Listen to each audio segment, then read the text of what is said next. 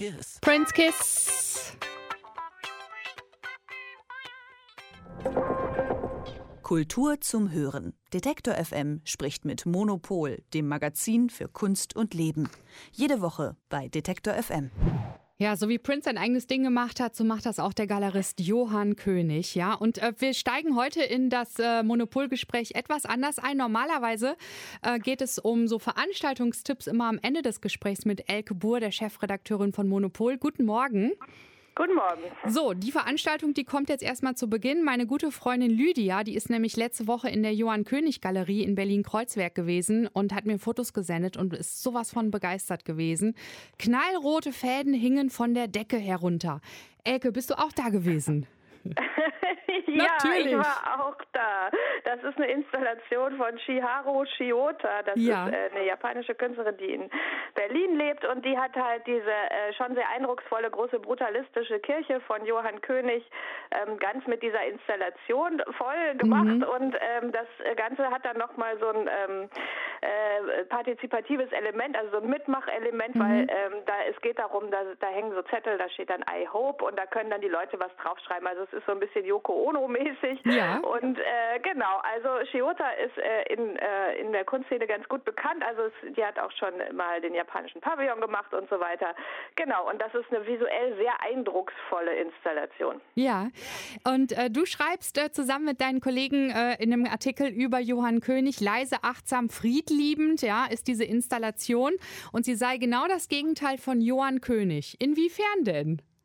Ja, genau. Ähm, naja, weil äh, Johann König ist eben überhaupt nicht äh, leise, er ist auch nicht achtsam und er ist nicht friedliebend, sondern er ist einer, äh, der äh, sehr laut seinen Platz beansprucht, der sich auch gerne mit anderen äh, Leuten, also gerade aus dem Kunstbetrieb, mal mhm. ähm, in Konflikte begibt und der seine Ellbogen ausfährt. Äh, und äh, also das ist so eine, eine Gesprächspartnerin, die wir hatten, die früher mit ihm gearbeitet hat, hat das sehr schön beschrieben. Äh, das ist so jemand, der, der, der benimmt sich so, wie wenn man so auf die Tanzfläche springt, mhm. dann ganz wild tanzt und wenn die anderen dann einen abkriegen, Pech gehabt. So, also das ist so Johann König. In der Regel, wenn dann so eine Verhaltensauffälligkeit da ist, guckt man ja zurück, wie ist er als Kind gewesen. Und tada, da ist er auch schon so unterwegs gewesen, ne? Naja, das beschreibt er selber. Also Johann König ist äh, der Sohn des ähm, Galeristen Kaspar, ja. äh, ne, nicht des Galeristen, des Kurators Kaspar König, kommt also mhm. aus einer der einflussreichsten Kunstfamilien in Deutschland und hat also als Kind schon, wir haben da so ein schönes Foto im Heft, ähm, äh, die haben äh, wenn die Fernseher geguckt haben, stand der Fernseher auf so einer äh, Warhol-Brillo-Box. Also so sind wir alle nicht aufgewachsen. Das heißt, der ist, hat sozusagen das ganze, den ganzen Kunstbetrieb mit der Muttermilch aufgesogen. Ja. Ähm, und ähm, genau, beschreibt sich aber in seiner Autobiografie selber als schwer erziehbares Kind. Gut, aber da, darum geht es eigentlich überhaupt gar nicht, mhm. sondern ähm, äh, das, das hatte, die hat er ja ähm, äh, vor ein, zwei Jahren veröffentlicht, die ja. heißt Blinder Galerist, die Autobiografie und ähm, das, worauf er da anspielt, auch schon im Titel, ist, dass er einen Unfall hatte mit elf, wo was explodiert ist und er seitdem äh, fast nicht sehen konnte und hat trotzdem halt seine Galerie gegründet. Mittlerweile gibt es bessere Operationstechniken und ja. er kann ähm, einiger, also er kann schon sehen, also jetzt auch nicht, äh, hat jetzt nicht hundertprozentige Sehfähigkeit, mhm. ist schon nicht so gut, aber ähm, jedenfalls äh, der Begriff der blinde Galerist äh, trifft eigentlich nicht mehr zu. Aber was eben zutrifft, ist, dass er jemand ist, der unbedingt nach oben will, also der es geschafft mhm. hat, der ist noch nicht mal 40, der es geschafft hat, eigentlich der einzige Galerist zu werden in Deutschland, den überhaupt irgendjemand kennt. Also ja. ähm, und was wir aber in unserer Titelgeschichte versuchen zu erklären, ist, dass nur die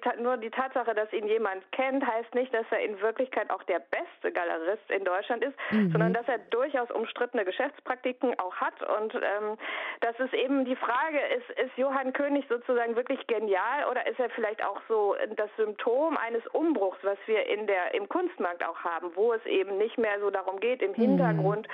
so total ähm, sorgfältige Arbeit mit Künstlerinnen und Künstlern zu machen und ja. die so langsam und nachhaltig aufzubauen, sondern geht es, sondern er sagt, ähm, er hat die Erfahrung gemacht, man kommt einfach, wenn man Personality-Geschichten erzählt und in dem Fall ist die Personality auch ruhig mal er selber, kommt man viel mehr in die Medien. Also das heißt, er, er, er spielt mit den Medien, er spielt mit der Aufmerksamkeit und er versucht einfach äh, jede Idee, die er hat, die setzt er um und äh, überlegt halt nicht lange, ob das eigentlich den Konventionen des Geschäfts irgendwie widerspricht oder nicht. Ja, er sagt also einfach nur Kunst zu zeigen, das kann heute nicht mehr ganz so viel. Also man kommt damit nicht so weit, sondern man muss auch unterhaltsam sein ne? und einfach einfach auch präsent im Internet, was er ja auch ist.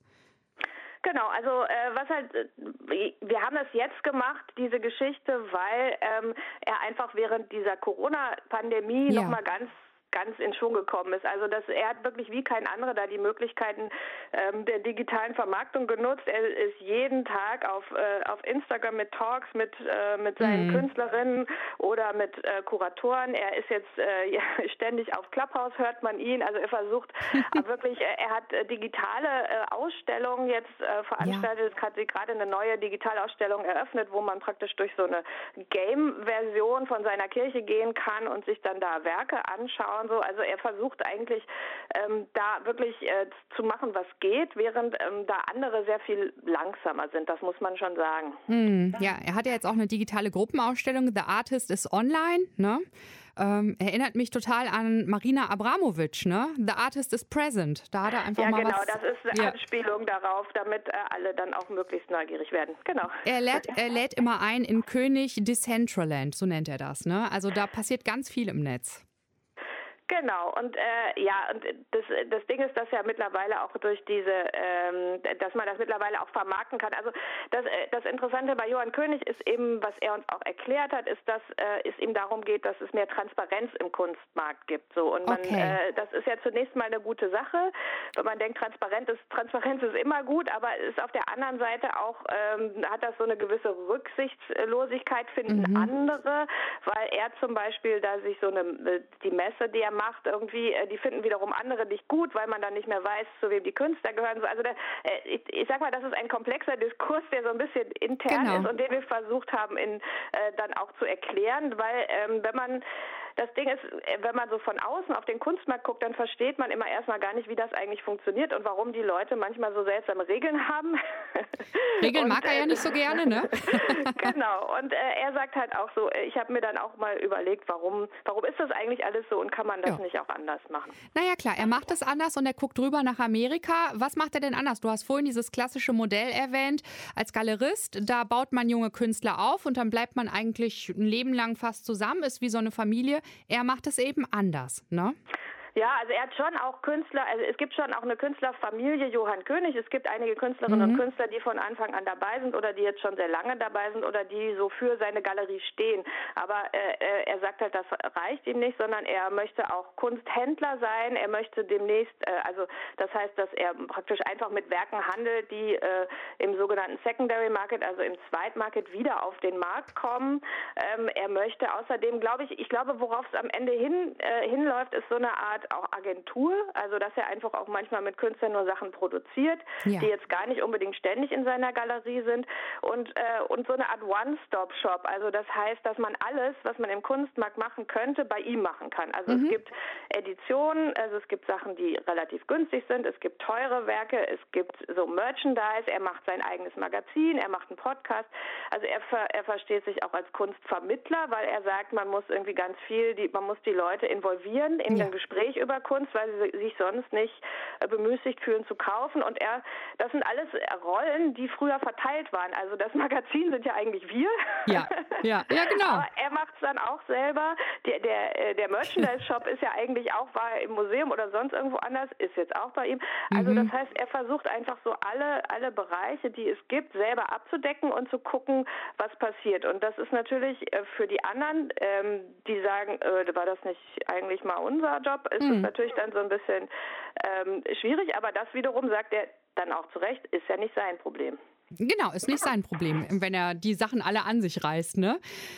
Ja, Visionär oder Nervensäge, fragt er ja in der gerade erschienenen Ausgabe vom Monopol-Magazin. Ne? Was ist er denn, Visionär oder Nervensäge, Elke?